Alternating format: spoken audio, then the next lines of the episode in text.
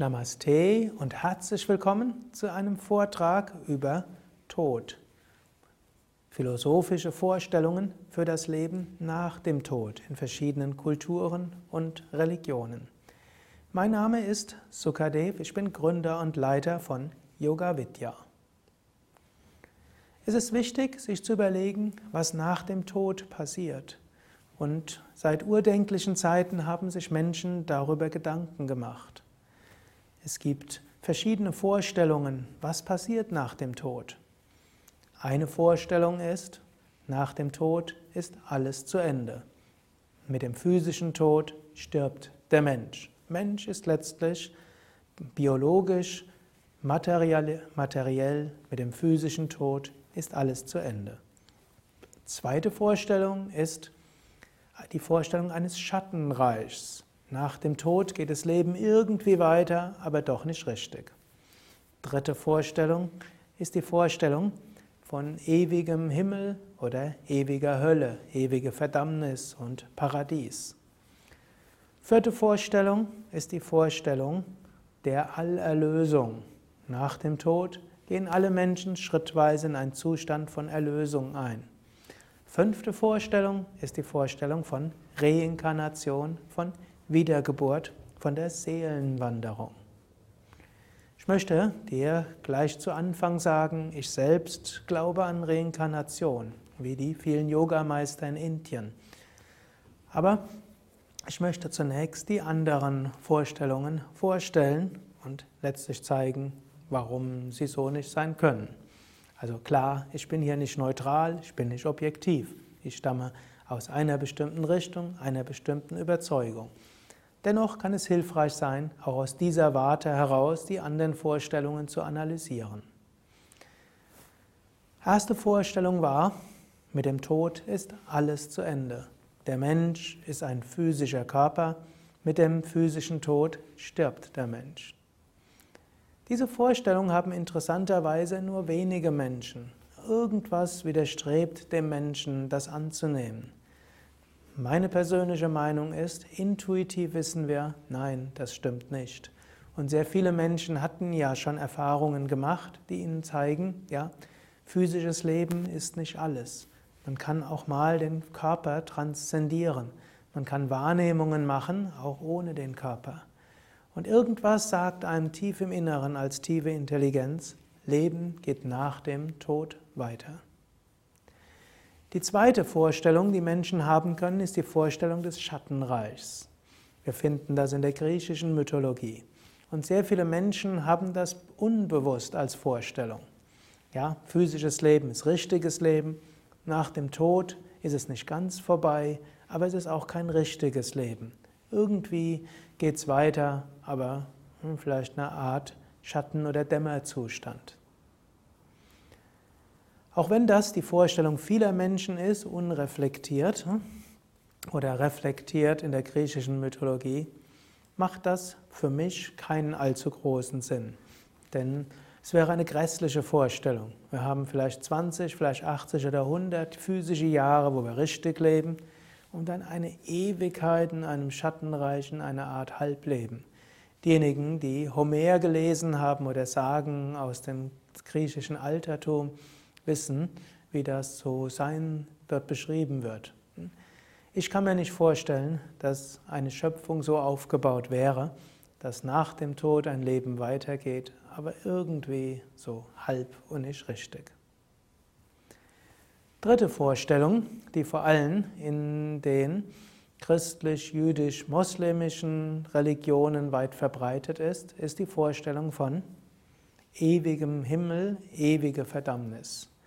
Wenn wir in diesem Leben uns gut verhalten, dann werden wir nachher auf ewig in den Himmel kommen, die Erlösung erfahren, im Paradies sein.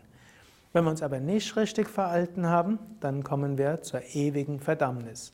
Wir werden auf Ewigkeiten in der Hölle schmoren. Und manche werden irgendwo dazwischen in ein Fegefeuer kommen, bis sie ausreichend gereinigt sind, um dann auch in den Himmel zu kommen. Wenn man darüber nachdenkt, klingt das ausgesprochen widersinnig. Das Leben ist kurz. vielleicht 20 Jahre, vielleicht 60, 80, 100, vielleicht sogar 120 Jahre. Die Ewigkeit ist lang. Sie ist nicht nur ein paar Dutzend, paar hundert, paar tausend Jahre, Millionen Jahre, Billiarden Jahre. Was wäre das für ein Gott? Was wäre das für eine Schöpfung? Wir haben ein paar Jahre oder Jahrzehnte uns richtig zu verhalten und danach in die Ewigkeit leiden müssen. So grausam ist kein irdisches Gericht. Es gibt immer das Prinzip der Verhältnismäßigkeit. Eine Strafe für ein Vergehen muss der Art des Vergehens gemäß sein. Nur Gott soll so grausam sein, dass er ein kurzes Leben mit ewiger Verdammnis füllt. Im Westen ist sogar üblich, selbst die lebenslängliche Haftstrafe ist nicht lebenslänglich, sondern typischerweise dauert sie 20 Jahre. Nur ein Gott wäre so grausam, kann ich mir persönlich nicht vorstellen. Zusätzlich muss man ja auch sagen, die einzelnen Religionen sagen ja dann, jeder, der nicht dieser Religion angehört, der geht automatisch in die Hölle.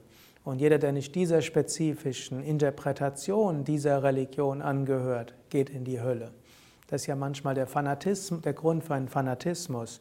Die Menschen, die fanatisch eine Religion verbreiten wollen und andere bekämpfen, denken ja, sie tun was Gutes. Sie wollen Seelen retten, vor der ewigen Verdammnis retten. Da macht es eigentlich unerheblich, ob ein paar Menschen umgebracht werden oder nicht, solange man wenigstens ein paar Seelen vor der unendlichen Hölle und Verdammnis retten kann. Also diese Vorstellung von ewiger Hölle und Himmel ist auch eine, die zu schlimmsten Konsequenzen geführt hat. Sie macht für mich keinen Sinn. Man kann sagen, einen kleinen Sinn macht sie vielleicht, wenn man sie etwas äh, mitfühlender formuliert. Denn sie kann vielleicht Menschen dazu motivieren, aus Angst vor der Hölle und aus Wunsch nach Belohnung Gutes zu tun und Schlechtes zu lassen. Die alten Yogameister, wie zum Beispiel auch Krishna, haben sich immer schon gewehrt gegen diese Vorstellung von Himmel und Hölle und auch gewehrt dagegen, dass man Gutes tut, um in den Himmel zu kommen. Krishna sagt, wer in den Himmel kommen will, handelt egoistisch. Er tut nichts Gutes um des Guten willen, sondern er tut Gutes, um sich selbst zu erlösen. So kann es nicht sein, es führt zur Bindung. Die nächste Vorstellung, die vor allem heutzutage im Christentum sich mehr verbreitet, ist die Vorstellung der Allerlösung. Heutzutage entwickeln sich mindestens im Westen mehr Strömungen von Mitgefühl und weniger Strömungen von Verdammnis und Härte. Ein liebender Gott wird mehr verehrt als ein strafender oder eifersüchtiger Gott. Und mit einem liebenden Gott ist nun mal die ewige Verdammnis nicht vereinbar. Ein liebender Gott wird all seine Geschöpfe lieben und nicht den größten Teil in die Hölle werfen. Und so gibt es in der, der den christlichen Theologen so die Vorstellung der Allvergebung. Jesus ist für die Vergebung der Sünden von allen gestorben. Alle werden nach dem Tod in den Himmel kommen oder in einen Zustand der Erlöstheit kommen, egal was sie in diesem Leben gemacht haben. Aber natürlich diejenigen, die ein frommes Leben leben, natürlich diejenigen, die dieser spezifischen Interpretation des Christentums folgen, die kommen zuerst hin Vielleicht als nächstes diejenigen, die anderen christlichen Vorstellungen folgen. Als nächstes vielleicht noch die Juden, dann vielleicht die Moslems und ganz zum Schluss die ganzen anderen. Ist vielleicht eine etwas mitfühlendere Vorstellung, aber auch diese ja, macht nicht allzu viel Sinn. Wiederum werden die Angehörigen einer Religion bevorzugt angesehen und wiederum gibt es letztlich keinen Sinn in diesem Leben. Denn egal was man macht, wir kommen alle zu dieser gleichen Erlösung. Letztlich, was machen Erfahrungen für einen Sinn? Was macht die eigene Anstrengung für einen Sinn? Einen gewissen Sinn macht sie, weil sie hilft, früher zur Erlösung zu kommen. Die nächste Vorstellung, die vielleicht heute sogar am verbreitetsten ist, ist die Vorstellung, man kann es ja gar nicht wissen, was nach dem Tod ist. Vielleicht gibt es etwas nach dem Tod, vielleicht auch nicht. Und es macht keinen Sinn, darüber nachzudenken, denn wir können es jetzt nicht wissen. Wir werden es schon rauskriegen, wenn wir sterben. Diese Vorstellung ist im Westen recht verbreitet. Sehr wenige Menschen denken, dass sie wirklich nach dem Tod nicht mehr existieren. Aber wenige machen sich übermäßig viel Gedanken. Die Konsequenz davon ist Unsicherheit, Grundgefühl der Angst, Grundgefühl des Stresses. Und wie ich schon am Anfang dieses Vortrages gesagt habe, diese Vorstellung ist meiner Ansicht nach ein Grund, weshalb gerade im Westen so viele Menschen unter Angst und Stress leiden, obgleich objektiv gesehen das Leben im Westen heutzutage sehr viel sicherer ist, als es in anderen Teilen der Welt ist oder früher war. Die nächste Vorstellung für das Leben nach dem Tod ist die Reinkarnation. Die Vorstellung von Reinkarnation ist die verbreitetste Vorstellung heute wie auch zu allen Zeiten der Geschichte gewesen. Buddhisten glauben an Reinkarnation, Moslems, Taoisten, Shintoisten, viele schamanistische Religionen glauben an Reinkarnation und auch viele Menschen im Westen glauben sehr wohl daran, dass sie wiedergeboren werden und schon früher gelebt haben. Selbst Christen sind, glauben gar nicht so wenige daran, dass es frühere und künftige Leben gibt. Auch im Judentum gibt es weite Strömungen, die von Reinkarnation ausgehen.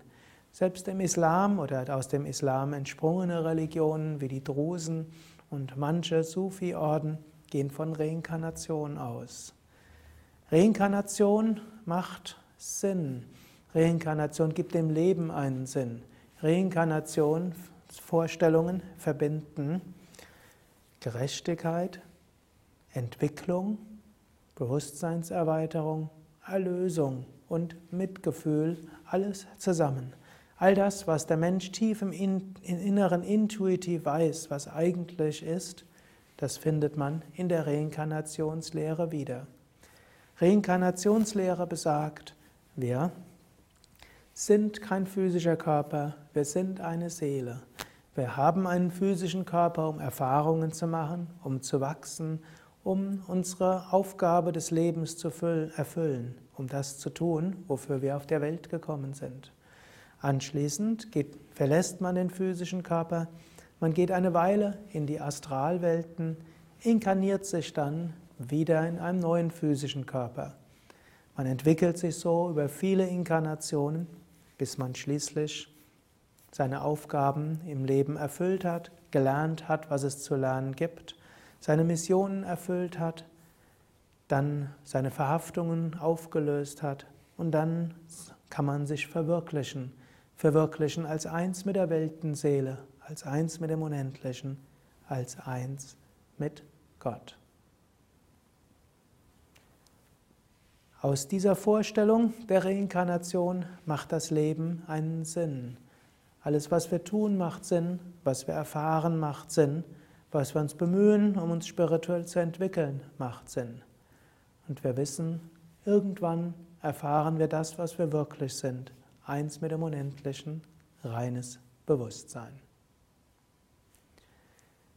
Weitere Vorträge über Reinkarnation findest du auf unseren Videokanälen und du findest auch viele Informationen über Reinkarnation auf unseren Internetseiten unter www.yoga-vidya.de. Dort kannst du das Stichwort eingeben Reinkarnation oder Tod. Dort findest du viele Internetseiten, MP3-Vorträge, Videovorträge zum Thema Tod und Reinkarnation. Alles Gute, bis zum nächsten Mal.